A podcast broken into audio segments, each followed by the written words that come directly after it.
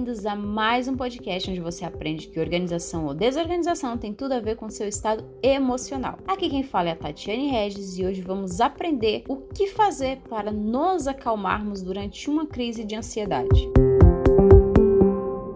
Quem já teve uma crise de ansiedade conhece bem os sintomas: mão suando, coração acelerado, náuseas, tremores, sensação de desmaio e por aí vai. E depois que eles começam, pode ser difícil se acalmar e esperar o ataque passar, principalmente se a pessoa estiver em um ambiente público, na rua, no trabalho. Mas existem algumas técnicas que podem te ajudar a manter a calma nesse momento e aguardar a crise ir embora. A primeira delas é respirar calmamente. Isso é fundamental. Uma das primeiras sensações pode ser a falta de ar ou a hiperventilação. Então, respirar fundo, inspirando pelo nariz e soltando o ar pela boca pode ser fundamental para ajudar na hora. Existem técnicas mais recomendadas, como respirar devagar utilizando o diafragma, segurando a respiração por alguns segundos e sentindo o abdômen subir e descer durante o processo. É importante prestar prestar atenção à respiração durante a crise, porque ela realmente pode te ajudar a se acalmar. Outra dica são as técnicas de distração que podem te ajudar muito a não focar na crise. Evitar ter pensamentos negativos e ficar focado na crise também é essencial. É a chamada distração cognitiva. Existem algumas formas mais conhecidas, mas qualquer pensamento que conforte a pessoa na hora é adequado. É possível contar de 100 a 1 pelos números ímpares, em outra língua que conheça, pode cantar a letra de uma música que você gosta goste ou pensar em todas as pessoas que conheça com um nome começando por uma letra do alfabeto. O ideal é continuar fazendo essas distrações diversas vezes até se acalmar um pouco. Essas técnicas funcionam mais como uma distração para o cérebro da pessoa, fazendo ela pensar em outra coisa